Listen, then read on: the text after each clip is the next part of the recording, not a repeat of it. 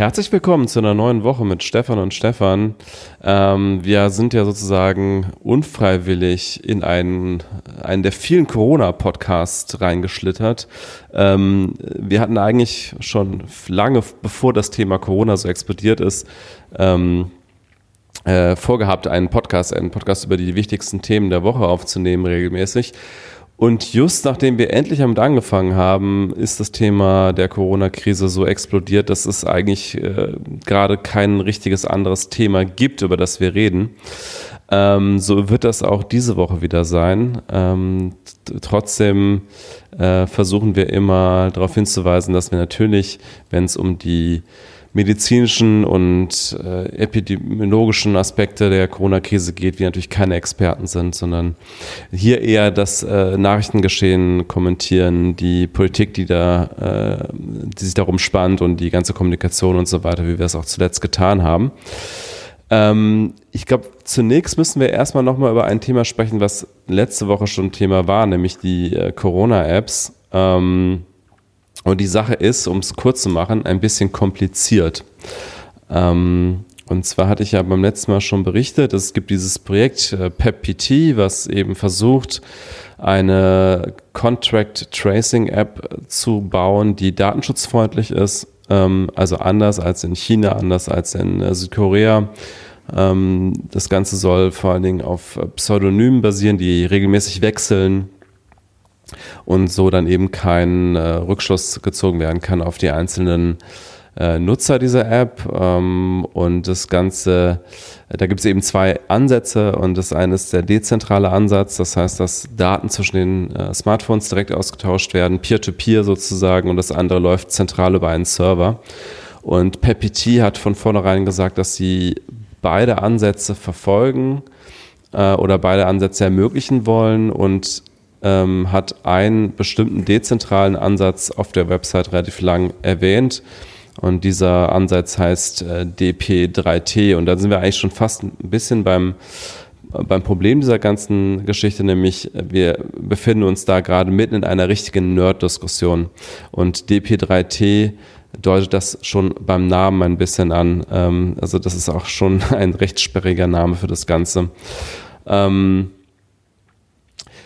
die, ich, um mal ganz kurz abzukürzen für die interessierte Öffentlichkeit, äh, würde ich sagen, äh, kann man sich eigentlich gerade zurücklehnen und einfach abwarten, was am Ende äh, die App wird, die dann zum Beispiel vom RKI empfohlen wird und von der Bundesregierung unterstützt wird und dann entscheiden auf Grundlage dieser App, ähm, ob man da jetzt mitmacht oder nicht.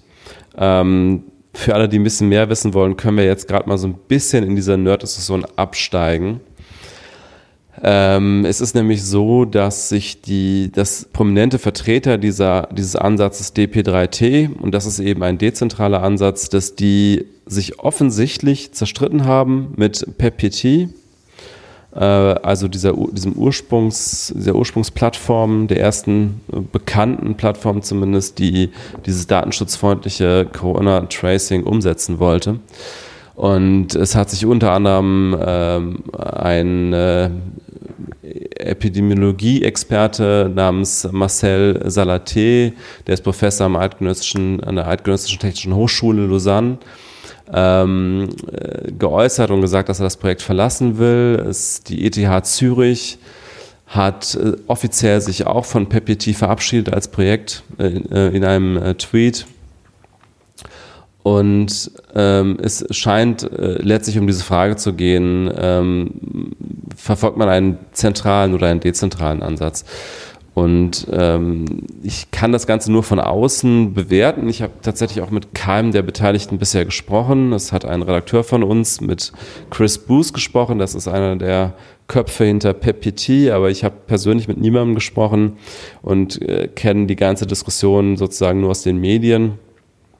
Aber mir scheint es, um es ganz vorsichtig mal zu formulieren, ähm, da ziemlich viel Ideologie ähm, eine Rolle zu spielen. Also bei dieser Frage, verfolgt man jetzt einen rein dezentralen Ansatz? Übrigens ist der von Apple und Google, den die beiden ja vorgestellt haben vor ungefähr zwei Wochen, auch dezentral. Ähm, Und ich habe das Gefühl, dass einige Leute äh, von äh, DP3T äh, dieses Dezentrale über alles stellen ähm, und eben sagen, es, es kann nur dezentral sein. Ein weiterer Kritikpunkt ist, dass äh, PepPT bisher ähm, wenig bis gar nichts eigentlich an technischer Spezifikation veröffentlicht hat. Also DP3T hat halt gesagt, wir sind ganz transparent und ganz offen und die haben auch schon tatsächlich Code veröffentlicht für ein Protokoll, mit der so solche Apps dann äh, funktionieren sollen. Ähm, hier muss ich vielleicht nochmal ganz kurz auch ausholen, wie jetzt eigentlich äh, PepPT und DP3T zueinander stehen. Also PepPT ist ja im Grunde erstmal nur so eine Art Konzept, wie solche datenschutzfreundlichen Tracing-Apps umgesetzt werden können. Und die wollen auch mal irgendwann Spezifikationen und technische Details veröffentlichen, sind aber momentan erstmal noch in einer Abstimmungsphase und äh, sagen, wir wollen da noch nicht mit irgendwelchen Code raus, solange wir intern noch nicht alle der Meinung sind, dass man das äh, vorzeigen kann, weil sie da auch befürchten, dass der Code dann schon in irgendeiner Form genutzt wird. Und ähm, DP3T, so schien es lange, äh, sollte eigentlich eine konkrete Umsetzung dieses Konzepts oder eines dieser Konzepte von PPT sein. Ähm, und jetzt gerade scheint es so, als würde sich DP3T eben von PPT wegbewegen und äh, ja, ein eigenes Projekt aufmachen. Und die haben halt, wie gesagt, schon Code veröffentlicht für ein Protokoll, und ein Protokoll ist halt nicht die App, sondern ein Protokoll ist sozusagen die, die technische Spezifikation. Also so ähnlich wie beim Internet TCP/IP das Protokoll ist und jetzt äh, die Software beispielsweise Chrome oder Firefox ist. Ähm, so wäre dann die App also sozusagen das, was auf dieses Protokoll aufsetzt. Äh, soweit, so unübersichtlich. Ähm, ich weiß auch gar nicht, ob wir da noch viel tiefer reingehen sollen oder ob wir einfach sagen, Leute, wartet erstmal ab und mal gucken, was am Ende sich durchsetzt. Also, hallo erstmal, hallo Stefan. Du siehst ja, ähm, allein du hast, das Thema liegt dir ja schon sehr am Herzen. Du hast jetzt sieben Minuten lang darüber geredet und vergessen. monologisiert. Äh, monologisiert ja. und vergessen, äh, mich vorzustellen. Ähm, also daran sieht man, dass das ein äh, definitiv ein, ein sehr wichtiges Thema äh, für dich ist und es ist auch für uns alle ein wichtiges Thema. Ich denke, was wir ähm, neben dem ganzen Tech, was du jetzt erzählt hast, uns auch anschauen müssen, ist, wer steckt eigentlich wohinter? Und ähm, damit ist das ja auch irgendwie eine politische Geschichte. Und äh, PEP-PT galt ja bis vor kurzem als der Hoffnungsträger, dass es also möglich ist, europaweit Unternehmen, Unis, ähm, staatliche Stellen irgendwie zusammenzuschließen und dass die sich gemeinsam einigen auf Standards, wie eine solche App gebaut werden kann, die europaweit ähm, verfolgt, wer in Kontakt war mit jemandem, der dann äh, positiv auf das Coronavirus getestet wurde. Diese Hoffnung hat sich eigentlich mit dem Ausstieg wichtiger Player zerschlagen. Wichtig wäre also nochmal die Frage, wer steckt denn eigentlich hinter DP3T und äh, warum äh, hat das nicht geklappt, dass die sich zusammentun? Ja, also man muss dazu sagen, die, die Liste der Institutionen, die Stand heute PEPIT immer noch offiziell unterstützt, ist schon lang und auch eindrucksvoll. Ne? Also auf dieser Liste von PEPIT, da sind immer noch äh, drei Fraunhofer-Institute, da ist die TU Berlin mit dabei, die TU Dresden, das Zuse-Institut Berlin, die TU München Universität Erfurt. Also da sind wirklich sehr, sehr viele äh, äh, wichtige Institutionen, auch das Robert-Koch-Institut übrigens. Ähm, und ähm, ich kann von außen äh, nicht, nicht abschließend bewerten, was jetzt eigentlich äh, tatsächlich ähm, das Problem ist für die Leute, die sich da jetzt abgespaltet haben mit DP3T. Ähm, ich glaube, wie gesagt, dass es äh, die Hauptvorwürfe sind, dass es äh, wenig Transparenz gibt oder zu wenig aus Sicht der, der äh, Initiatoren von DP3T ähm, und eben noch kein Code, äh, kein Open Source Code. Und ich glaube, da, da, da prallen so zwei unterschiedliche Philosophien aufeinander. Ähm, es gibt eben diejenigen, die, ich sag mal, sehr ideologisch unterwegs sind, ähm, also die sagen, äh, Open Source ist sehr wichtig. Ich meine, ist ja auch sehr wichtig, würde ich auch sagen. Auch die Leute von PPT sagen ja, der Code soll irgendwann Open Source werden, aber wir wollen halt nicht zu früh veröffentlichen. Und äh, die Vertreter von äh, DP3T sagen halt, ähm, das muss von vornherein alles transparent sein. Also das ist so einer der Streitpunkte offensichtlich. Also die Frage, wie viel Transparenz muss sein und eben die Frage, äh, muss es dezentral sein? Und da hat halt auch das äh, RKI unter anderem als sehr wichtiger Player in Deutschland, soweit ich es mitbekommen habe, die Auffassung, dass sie eigentlich einen zentralen Ansatz bevorzugen. Äh, das heißt, dass alles über einen zentralen Server läuft. Und ähm, das hat auch tatsächlich gewisse Vorteile, äh, wenn man es mal rein epidemiologisch betrachtet.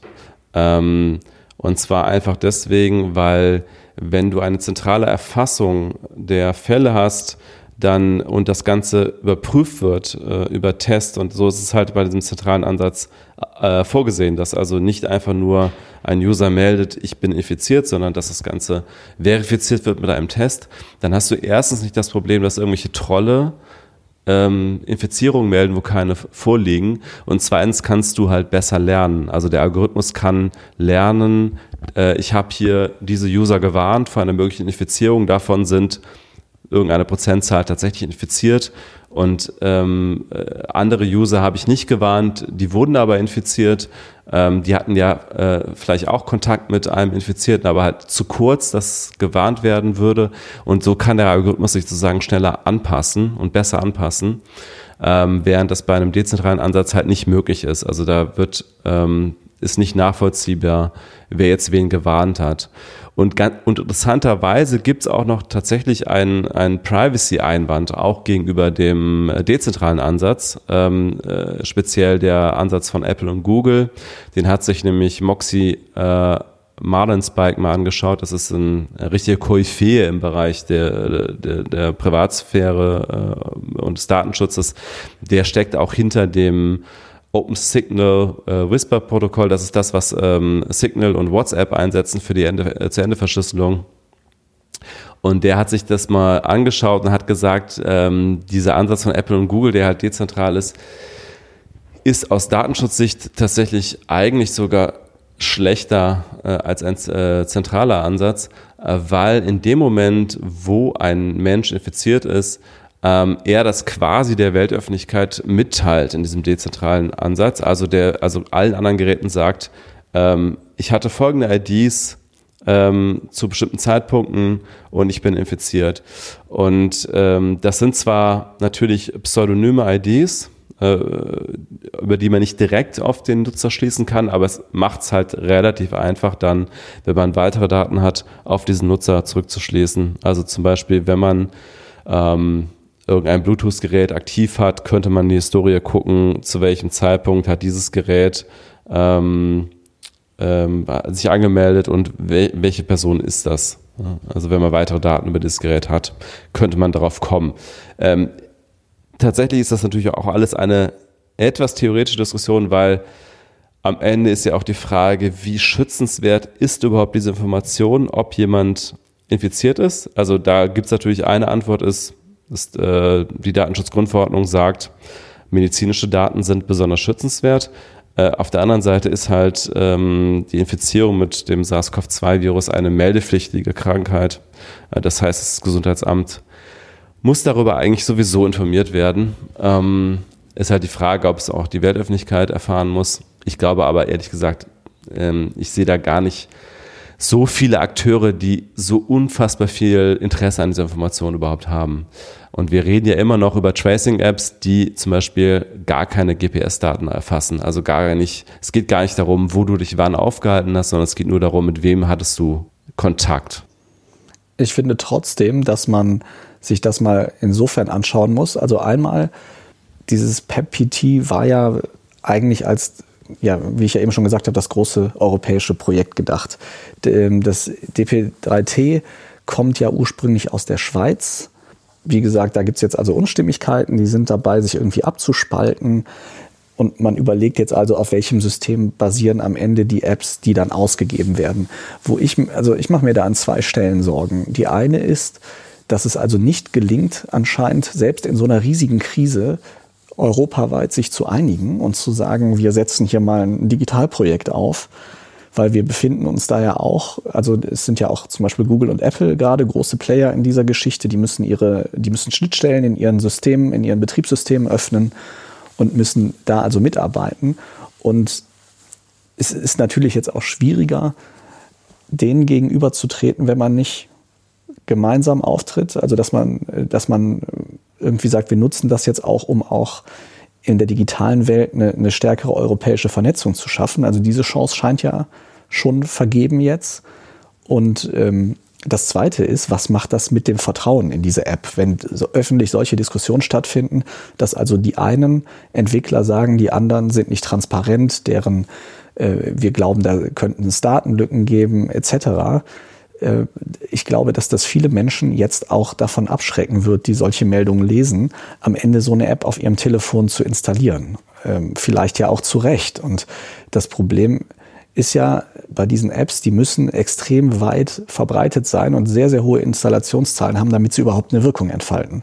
Und das, äh, dadurch solche Aktionen ist das einfach gefährdet. Da werden, es werden, ich bin mir sicher, weniger Menschen diese App installieren, als sie es ohne diese Diskussion getan hätten. Ja, wobei ich jetzt gar nicht weiß, wie viele Menschen tatsächlich diese Diskussion gerade äh, verfolgen. Ähm, das scheint mir schon auch ein ziemliches Nerd-Nischenthema zu sein. Also in den ich meine, in der Mainstream-Presse Presse habe ich jetzt noch nicht so viel darüber gelesen, dass es diesen Streit gibt, weil es ja auch einfach, glaube ich, gerade nicht so relevant ist für die Menschen da draußen. Also für die gibt es aktuell einfach keine App. Aber trotzdem ist es natürlich richtig, was du sagst. Ähm, es, ist, es ist schade, dass hier nicht gelungen ist, dass man europaweit sich schon mal auf eine technische Lösung äh, geeinigt hat und die dann auch gemeinsam vertritt gegenüber solchen Unternehmen wie Google und Apple.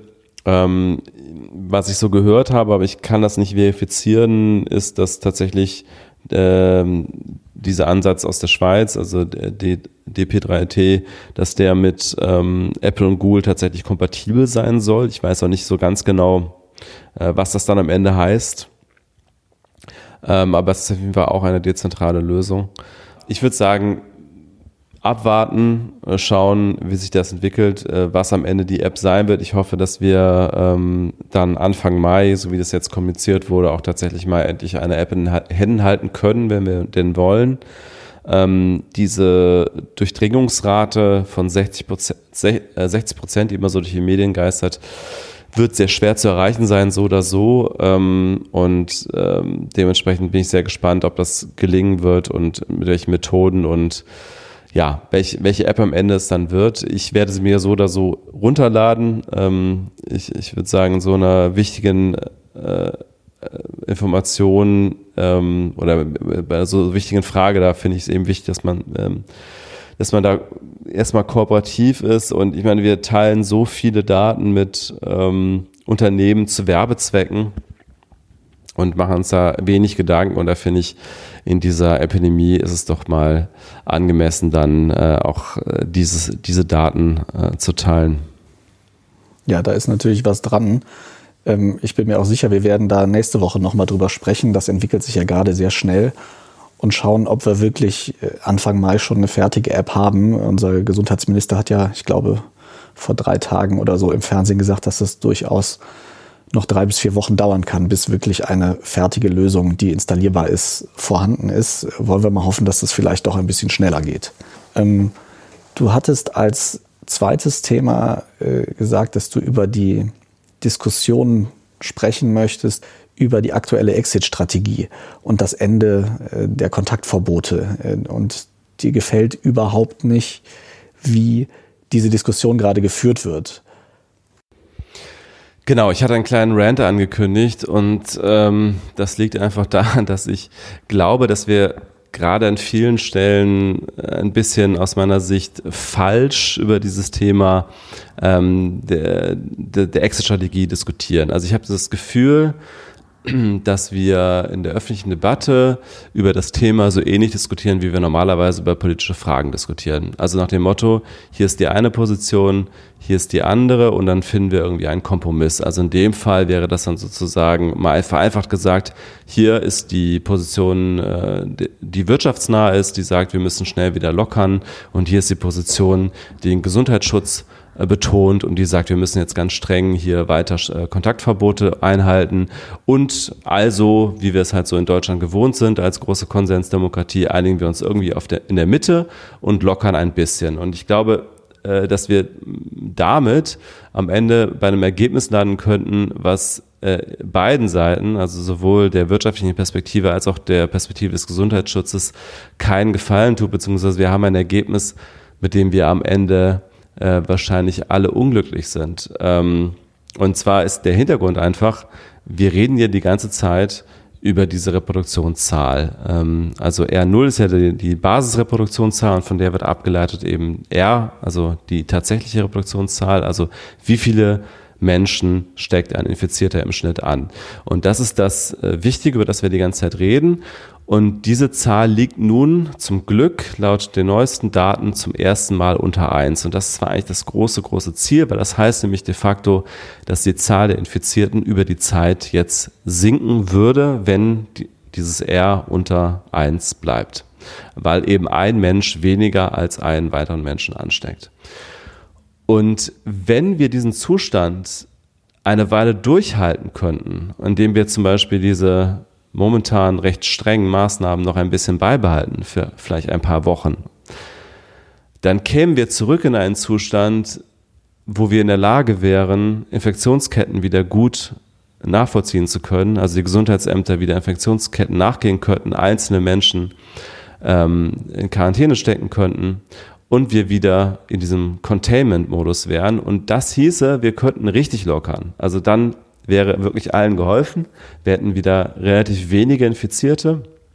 Wir würden natürlich weiterhin all diese äh, Maßnahmen in unserem Alltag beibehalten, wie Hände waschen und äh, möglichst äh, auf Distanz bleiben und so weiter. Wir befinden uns natürlich trotzdem noch in einer Pandemie, aber wir könnten dann tatsächlich, wenn wir die Fallzahlen wieder auf ein Maß zurückgestutzt haben, vielleicht von, ich weiß nicht, wann das so ungefähr der Fall war, also Februar oder sowas, ähm, also wenn wir da wieder hin zurückkämen, dann, dann könnten wir tatsächlich wieder relativ normal ähm, äh, alles öffnen und ähm, auch Schulen öffnen, Geschäfte öffnen und so weiter und äh, würden damit natürlich auch der Wirtschaft einen großen Gefallen tun.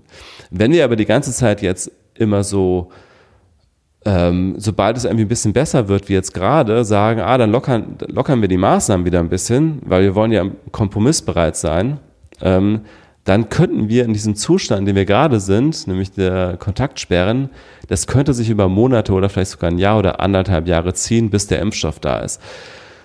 Und das ist eine düstere Aussicht, äh, nicht nur ähm, äh, also gesundheitlich oder gar nicht in erster Linie gesundheitlich, sondern in erster Linie volkswirtschaftlich und sozial und alles, was daran hängt.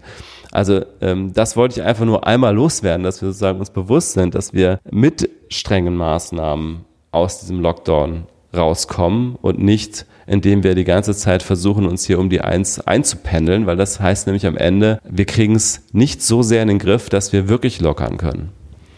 Ja, also man muss da ja tatsächlich diese, diese verschiedenen Aspekte sehen. Natürlich ist, das setzt uns extrem unter Druck wirtschaftlich und das setzt vor allem einzelne Menschen extrem unter Druck. Ich meine, wir beide haben beide zum Beispiel Jobs, die wir von zu Hause aus machen können.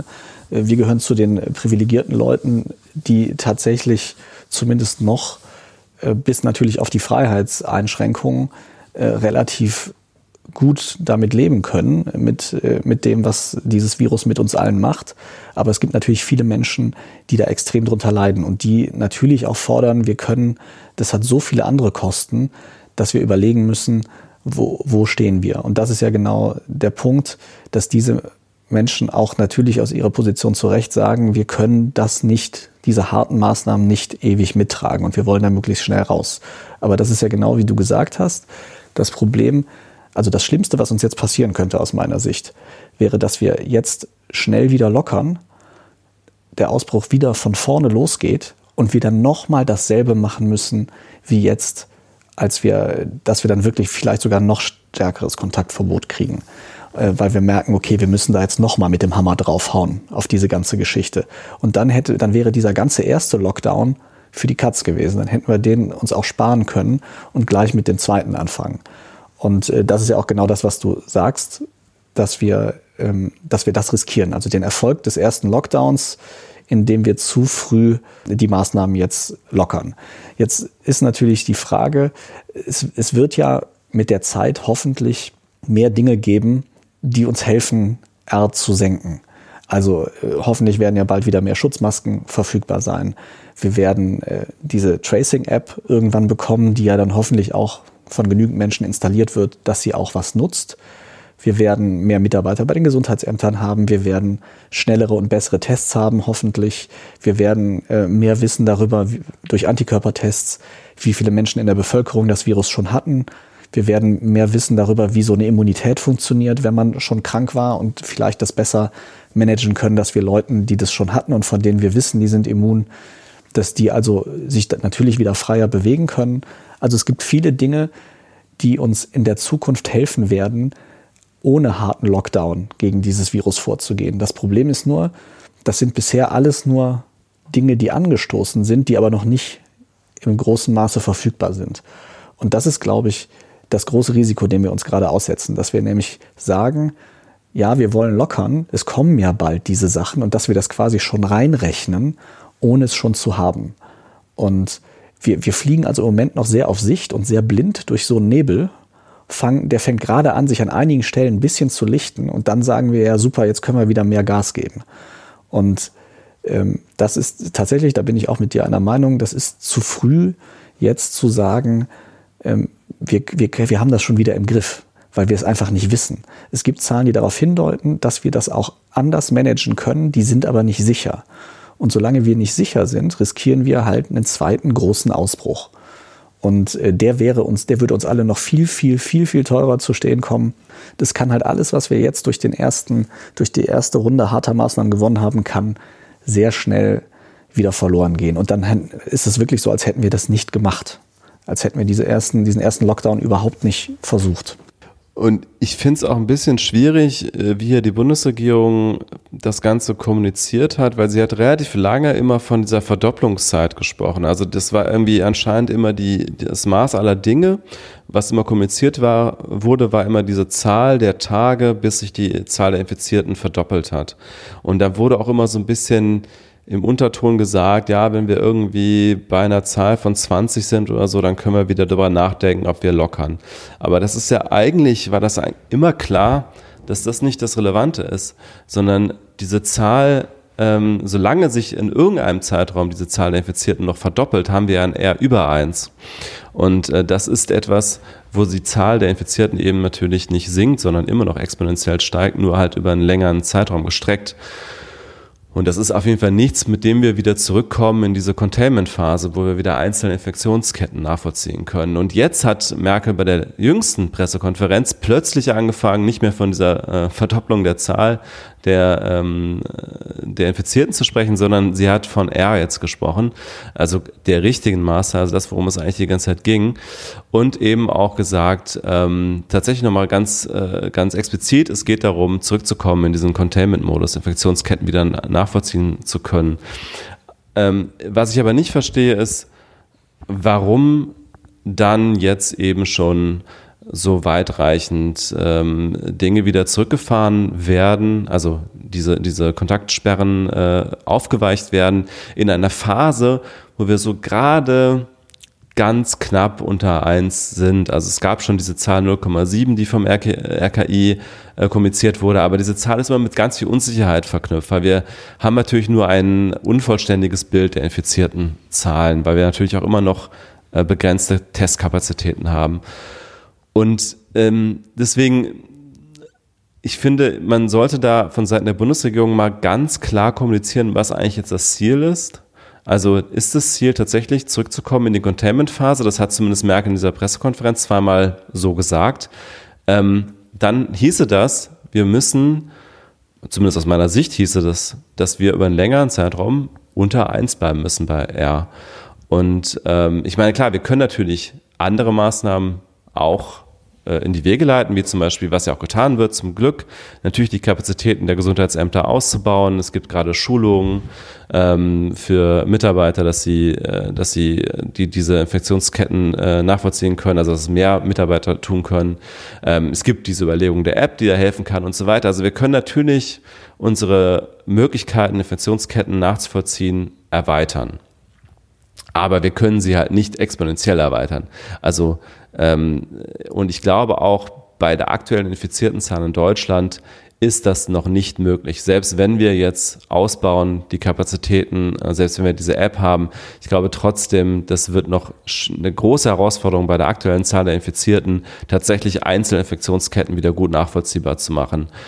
Und das heißt, dass wir ein R unter 1 über einen längeren Zeitraum brauchen und dann können wir halt wieder darüber sprechen, ähm, wirklich zu lockern.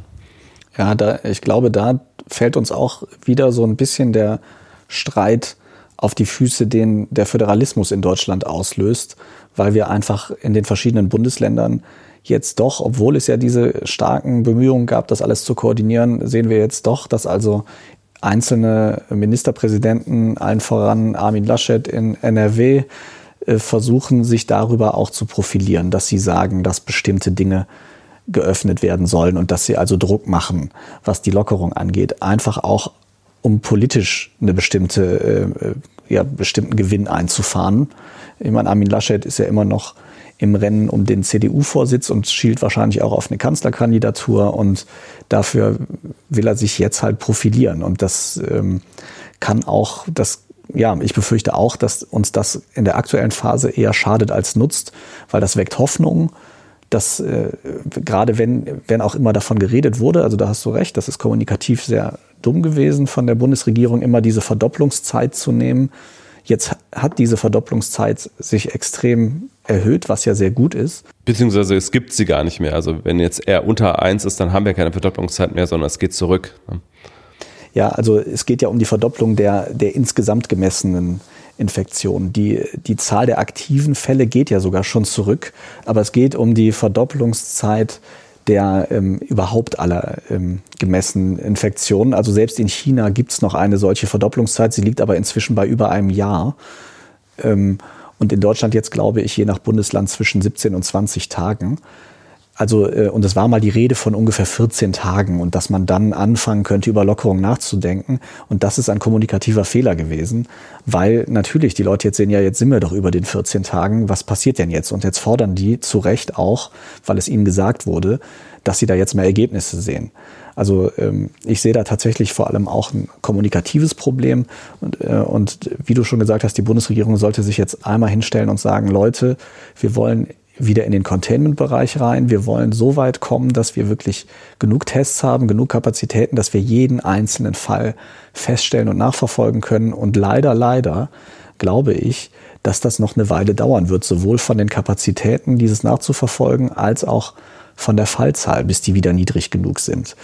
Ähm, und solange das so ist, wird es, glaube ich, wird es einfach nicht möglich sein, flächendeckend die Maßnahmen aufzuheben, sondern da muss man dann wirklich schauen, wem kann man wie Erleichterungen verschaffen. Und äh, ich finde gerade diese Frage leitet uns auch ganz gut über zu unserem nächsten Thema. Und zwar war, wurde ja jetzt als Teil der Beschlüsse oder als Teil der Entscheidungen äh, wurde jetzt verkündet, ja, für bestimmte Schülerinnen und Schüler wird die Schule wieder geöffnet ab Anfang Mai. Da arbeiten die Bundesländer gerade dran, das genau auszuarbeiten. Was allerdings nicht passieren wird, ist, dass die Kitas wieder aufmachen und die Schulen werden auch nicht für die jüngeren äh, Schüler öffnen. Das heißt, ähm, Eltern, die Kinder haben, vor allem, die ja sehr betreuungsintensiv sind, äh, da hat man, äh, da gibt es jetzt zum Beispiel das Deutsche Institut für Wirtschaftsforschung hat gesagt, Kinder unter zwölf Jahren, also diese Familien sind besonders betroffen. Und die haben jetzt errechnet, dass es ungefähr 4,2 Millionen Haushalte sind in Deutschland die also betroffen sind, wo es Kinder unter zwölf Jahren gibt, die also auf absehbare Zeit für diese Kinder keine Betreuung bekommen. Und das sind ja auch alles Leute, die eigentlich arbeiten müssen, aus dem Homeoffice oder auch sogar nicht.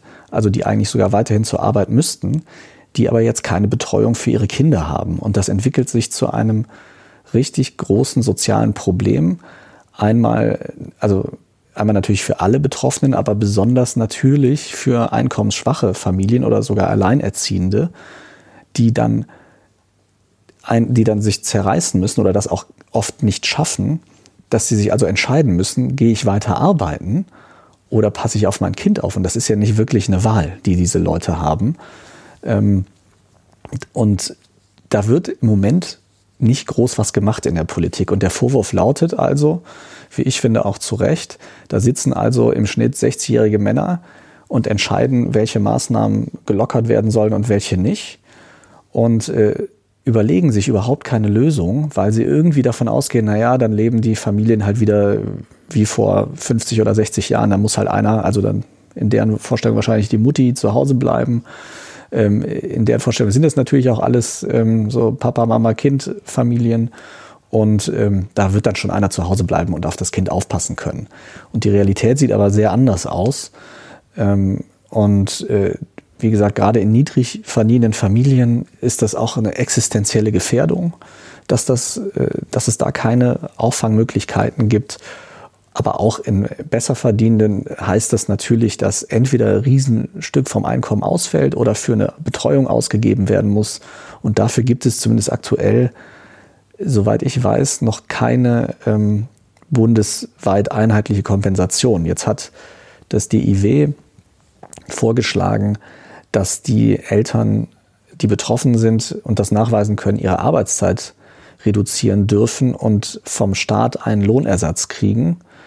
Ähm, und es gibt auch eine Petition, die auch schon, ich glaube, ungefähr 25.000 Unterzeichner hat, wo eine Mutter fordert, dass Eltern mit Kindern unter zwölf Jahren ein Corona-Elterngeld äh, oder Kindergeld bekommen von 1000 Euro im Monat, bis die Kitas wieder öffnen.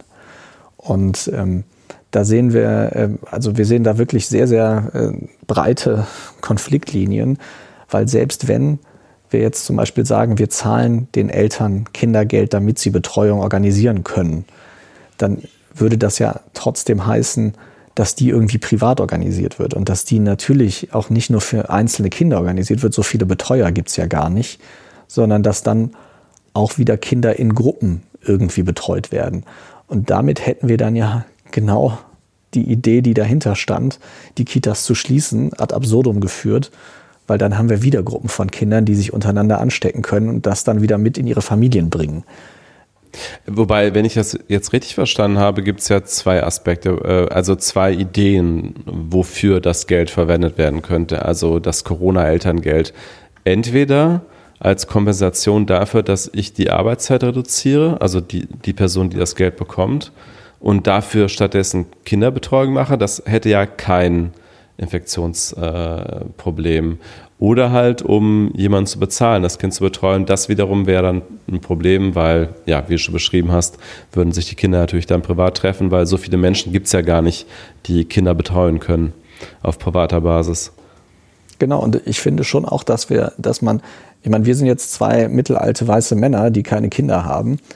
Äh, insofern auch das betrifft uns jetzt nicht. Aber ich finde auch was bemerkenswert, was das mit dem, mit unserem Gesellschafts-, also, oder was das über unser Gesellschafts- und Familienbild aussagt, dass es da im Moment noch keine Entscheidung zu gibt. Also wir haben riesige Rettungspakete für Solo-Selbstständige, für Künstler, für die Wirtschaft, wo auch überall noch, die auch nicht alle perfekt sind, aber immerhin gibt es da irgendwas. Ähm, und im Moment noch geht der Gesetzgeber größtenteils davon aus, naja, Kinder kriegen ist halt Privatvergnügen und wir machen jetzt die Betreuungsmöglichkeiten dicht, auf die die Eltern sich verlassen. Das müssen die jetzt halt innerhalb der Familie auffangen. Das ist ja schon ein extrem konservatives Familienbild. Einmal, dass das einfach erwartet wird von den Familien und dann auch, dass man einfach davon ausgeht, ja, die kriegen das schon irgendwie organisiert. Also ähm, das gefährdet ja tatsächlich im schlimmsten Fall millionenfach Karrieren oder ähm, irgendwie berufliche Perspektiven.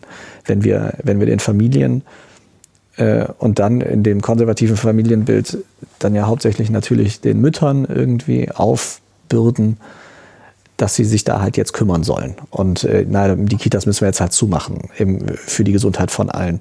Also ich denke tatsächlich, dass wir da äh, Lösungen brauchen, weil selbst wenn wir sagen, okay, man darf den, die Arbeitszeit reduzieren und kriegt eine Kompensation vom Staat, äh, je nachdem, was ich für einen Job habe, kann ich den trotzdem nicht behalten. Oder, äh, oder schaffe irgendeinen Aufstieg nicht. Oder was auch immer. Also das ist ja wirklich, ähm, das hat ja, das hat ja richtig breite Implikationen. Und dass da also gar nicht versucht wird, gefühlt eine Lösung zu finden, zu sagen, okay, wir müssen vielleicht auch wirklich zu überlegen, wie kann ich, wie kann man flächendeckend als Staat eine Kinderbetreuung weiterhin ermöglichen, in kleineren Gruppen vielleicht, äh, mit äh, unter, bestimmten, unter bestimmter medizinischer Aufsicht, was weiß ich. Also ähm, mir, vielleicht habe ich es auch übersehen, aber mir fehlt auch, dass da überhaupt eine Diskussion drüber geführt wird. Sondern äh, es wird halt einfach verkündet, ja, die machen jetzt halt nicht auf gucken wir halt mal. Das kriegen die schon irgendwie hin, die Familien. Ja, das stimmt. Also ich habe da auch keine großartige Diskussion zu mitbekommen. Ich finde es auch interessant, dass es tatsächlich ja das Gegenteil ist von dem, was die Leopoldina vorgeschlagen hatte in ihrer Stellungnahme, über die wir ja letzte Woche ähm, diskutiert hatten. Da hatte ich ja schon gesagt, ob das alles so kommt, da äh, setze ich mal ein großes Fragezeichen, weil die Lehrerinnen und Lehrer eigentlich überwiegend gesagt haben, dass es ziemlicher ziemlich Unsinn, äh, wie zu erwarten, dass äh, sechs, sieben, achtjährige und Kita-Kinder äh, wie Hygienevorschriften äh, befolgen und äh, Abstandsgebot und äh, Masken tragen über wie Stunden und sowas alles. Ähm, also das ist sicherlich aus einer ähm, medizinischen und epidemiologischen Sicht äh, sehr, sehr schwierig ähm, die Kita-Öffnung äh, zu forcieren, aber es stellt uns natürlich trotzdem für ganz, ganz große soziale Probleme. Hast du denn einen, einen Lösungsvorschlag? Also ich bin ja selber weder betroffen noch habe ich ähm, kenne ich viele Leute persönlich, die betroffen sind. Also ich, mich jetzt persönlich aus dem Fenster zu lehnen und zu sagen, ja, ich weiß, wie man das lösen kann, da käme ich mir dann doch etwas ähm, ja, großkotzig vor. Aber ähm, was mir halt fehlt, ist, dass die Beteiligten oder die Betroffenen angehört werden und dass es da eine, äh, eine Diskussion darüber gibt, die diese Stimmen auch einbezieht, weil ich sehe das natürlich auch so. Aus medizinischer Sicht können wir nicht einfach sagen, wir machen die Kitas wieder auf, absolut, aber dann müssen wir halt überlegen, so wie es ja auch für viele andere Unternehmen, Branchen diese Überlegungen gibt und auch die Experten angehört werden und gesagt wird, wo können wir, wem können wir hier noch ein paar Milliarden leihen, damit er diese Krise überlebt. So müssen wir jetzt auch sagen, wie können wir verhindern, dass also millionenfach Kinder und deren Eltern zurückgeworfen werden in ihrer, äh, in ihrem Beruf, in ihrer Entwicklung, ähm, weil das ist ja auch, also ein Kind in diesem Alter so lange einfach nur bei den Eltern zu lassen, das ist ja sicherlich auch nicht das Beste für die Entwicklung von so einem Kind. Also, dass man, wie gesagt, vielleicht habe ich es auch übersehen, aber ich habe wirklich dazu recherchiert und ich habe nichts darüber oder kaum was darüber gefunden, dass da wirklich eine Diskussion stattfindet, die auch bis in die Entscheidungsebenen getragen wird. Und ich habe halt zum Beispiel diese Petition gefunden von der Mutter, die gesagt hat, sie möchte, sie fordert diese 1000 Euro äh, Kindergeld extra während der Corona-Zeit. Aber ähm, auch das ist ja, äh, ist ja was, also das würde ja das Problem an sich wahrscheinlich auch noch nicht wirklich lösen, aber zumindest solche Leute mal einzubinden und zu sagen, ähm, was können wir tun, wie können wir da Konzepte überlegen. Auf der Pressekonferenz wurde das halt wirklich so nebenbei erwähnt und gesagt, naja, die Schulen machen so schrittweise wieder auf, Kitas noch nicht, Punkt. Und äh, das fehlt mir einfach, da wollte ich einfach mal darauf hinweisen ich wollte mich da jetzt nicht aus dem Fenster lehnen und sagen, ich habe da für euch das Silver Bullet, äh, wie wir das besser machen können. Aber ich bin mir sicher, dass ähm, viele Betroffene da gute Ideen haben und die auch einbringen würden, wenn man sie ließe. Ein weiterer Aspekt ist ja auch bei dem Thema noch, dass, äh, worauf auch schon die Leopoldina hingewiesen hatte, nämlich die Vergrößerung sozialer Unterschiede dadurch, dass äh, Kinder nicht in die Schule gehen und wahrscheinlich auch nicht in die Kita gehen. Ähm, und das ist etwas, was ich auch anekdotisch zumindest ähm, bestätigen kann durch einen Freund von mir, der Lehrer ist an der Kreuzberger Schule. Und da gibt es eben auch äh, zwei sehr unterschiedliche Milieus, die zu dieser Schule gehen. Also die, sagen wir, die gutbürgerlichen ähm, äh, grünen Wähler, sage ich mal, und die, ähm, die eher aus schwierigen sozialen Verhältnissen. Und der sagt auch, dass diese Schulschließung jetzt einfach dazu führt, dass diese Unterschiede in den Leistungen zwischen den Schülern ähm, noch viel, viel dramatischer werden. Weil die einen natürlich gute Unterstützung haben von ihren Eltern ähm, und auch Zugang zu mehreren Computern und all diese Dinge, die man jetzt gerade braucht, um noch äh, teilzunehmen am Unterricht und die anderen das eben alles nicht haben und äh, merkt das schon nach wenigen Wochen, dass da die Leistungen noch stärker auseinanderklaffen als ohnehin schon. Ja, nee, das glaube ich sofort eben. Und das sind ja dann wirklich Dinge, die man einfach ähm, mal angehen muss, gerade wenn wir jetzt davon ausgehen, wie er jetzt angekündigt, dass das schon noch eine ganze Weile dauern wird. Äh, wie gesagt, in Berlin sollen die Kitas erst am 1. August wieder öffnen nach Stand heute. Und wer weiß, ob das dann wirklich passiert. Also das ist definitiv noch ein Thema, wo wir einfach noch ein bisschen breiter darüber diskutieren müssen, denke ich. Ähm, ich habe noch ein letztes kurzes Thema mitgebracht, was ich ähm, eher bemerkenswert fand. Mein Steckenpferd sind ja so ein bisschen äh, ja Wirtschaft und Finanzen. Und da hab, bin ich jetzt auf eine Studie gestoßen oder auf eine Untersuchung, dann, wo behauptet oder vorausgesagt wurde, dass durch die Corona-Krise die Akzeptanz von bargeldlosem Bezahlen in Deutschland deutlich schneller ansteigen wird, als es das sonst tun würde. Wir sind eh ein, ein Land der Barzahler. Im, Im Schnitt werden in Deutschland noch immer fast die Hälfte aller Bezahlvorgänge, und zwar nach Umsatz, mit Bargeld gemacht es ist ja immer so, also kleine Beträge werden eher in Bar bezahlt, je größer die Beträge, desto weniger werden die in Bar bezahlt. Und trotzdem, obwohl die großen Beträge zu einem größeren Teil bargeldlos bezahlt werden, ist es immer noch so, dass wenn man es über den Umsatz mittelt, knapp die Hälfte aller ähm, Transaktionen in Deutschland noch mit Bargeld gelaufen sind zuletzt. Also nach Volumen, ne? Genau, nach Volumen. Ähm, in den USA ist es, sind es noch ungefähr 20 Prozent. Also 2018 waren es 23 Prozent. Ähm, also weniger als die Hälfte davon.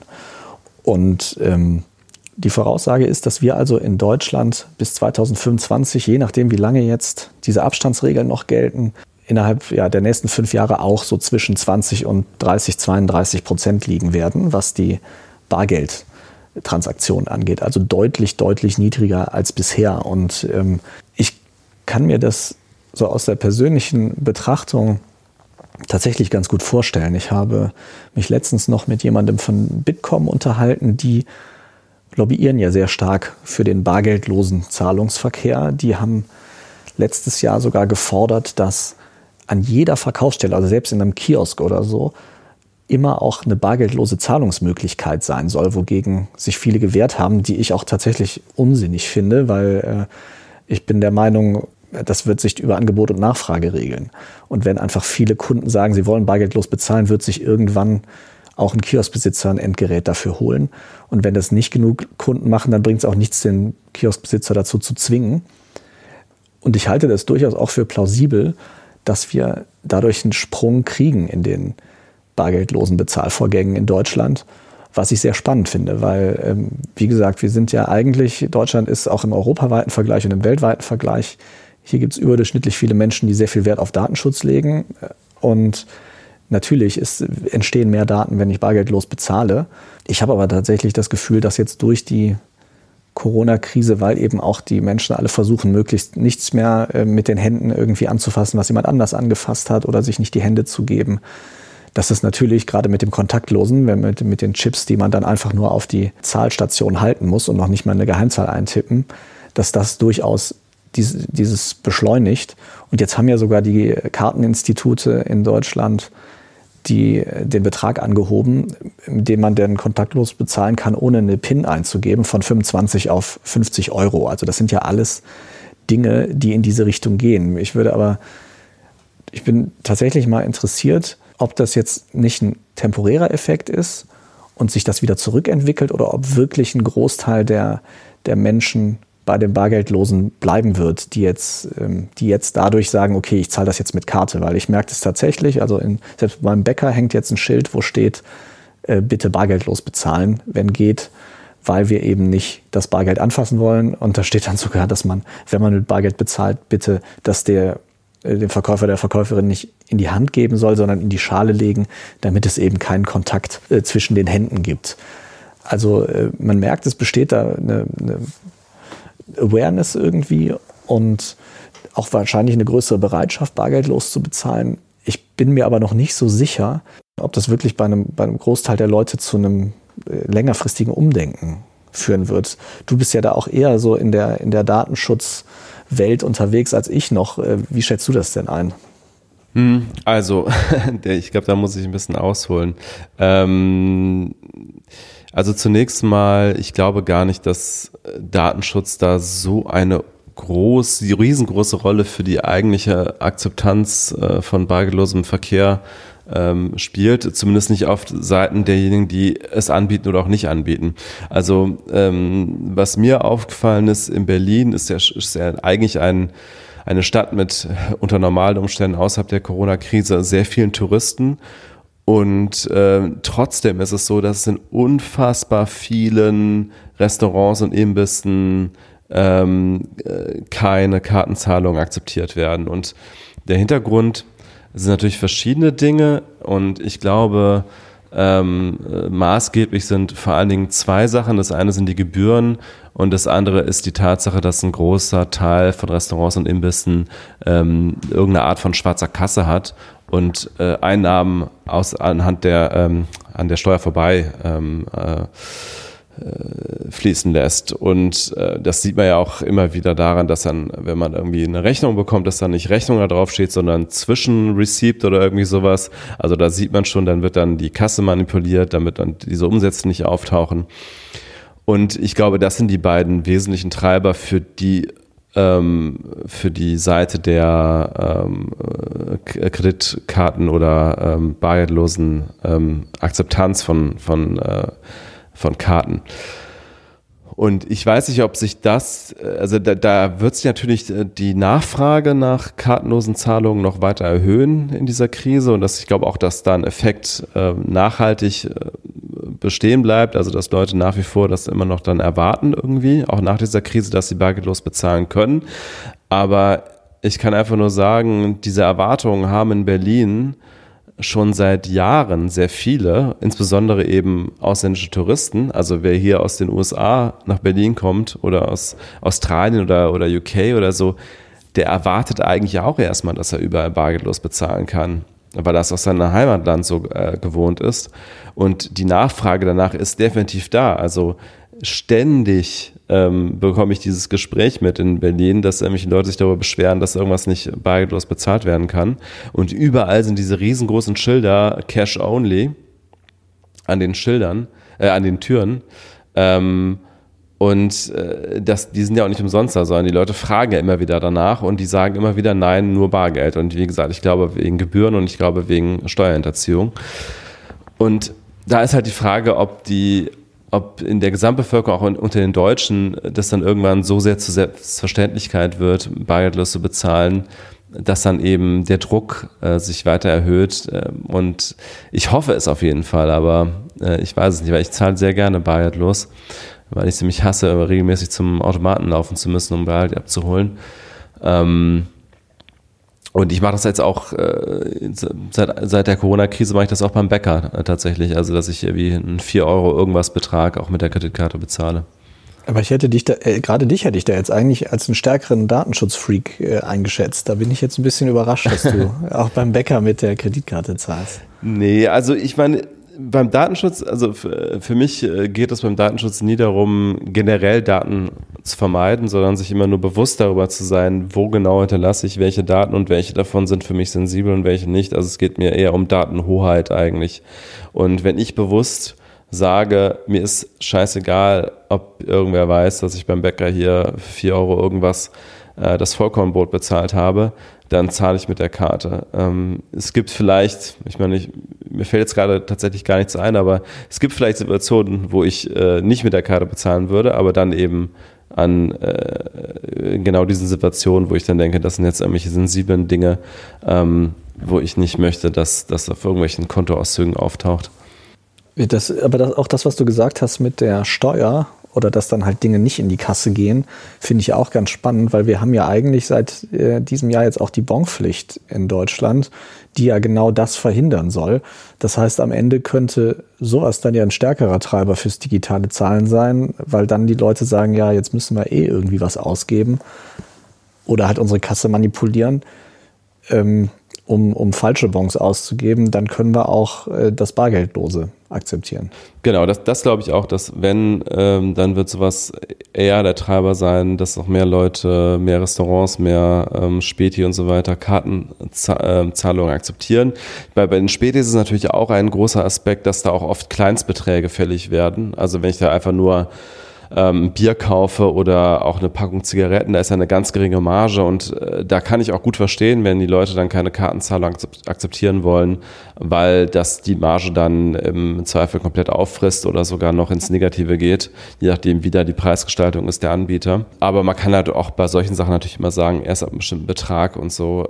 Wobei ich auch sagen muss, auch seit dem, also auch nach dem ersten ersten habe ich noch gesehen, dass irgendwelche Kioskbesitzer die Kasse immer halb offen haben und äh, natürlich keinen Bon ausdrucken. Also es wird, glaube ich, auch weiterhin manipuliert.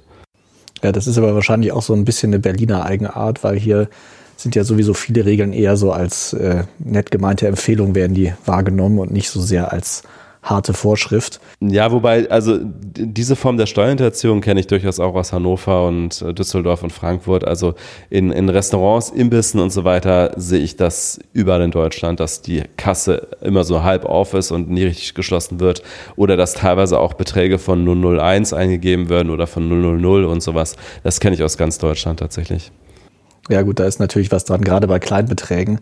Und ich denke, also selbst heute im, in, während der Corona-Krise sehe ich das tatsächlich auch häufig, dass immer noch in irgendwelchen Kiosken oder so natürlich die Leute nur Bargeld haben wollen und eben nicht wollen, dass man mit der Karte bezahlt. Insofern, ich bin gespannt. Das war jetzt auch eher nur so eine Diskussion, die ich mitbekommen hatte und irgendwie ganz spannend fand, aber ich glaube, da sind unsere Einschätzungen tatsächlich ganz ähnlich. Ich äh, sehe das auch noch nicht als Gott gegeben, dass wir dadurch äh, auf jeden Fall so einen starken Boost kriegen bei den bargeldlosen Zahlungen, aber äh, ich bin gespannt, das werden wir dann ja sehen. Alles klar. Ich glaube, dann haben wir die Themen für diese Woche besprochen, die wir zumindest besprechen wollten. Genau, sehr schön. Äh, dann bleibt uns ja nur noch äh, Danke zu sagen, auch euch, die ihr zuhört. Danke dir, Stefan. Danke dir, Stefan. Und dann hören wir uns nächste Woche wieder. Bis dann.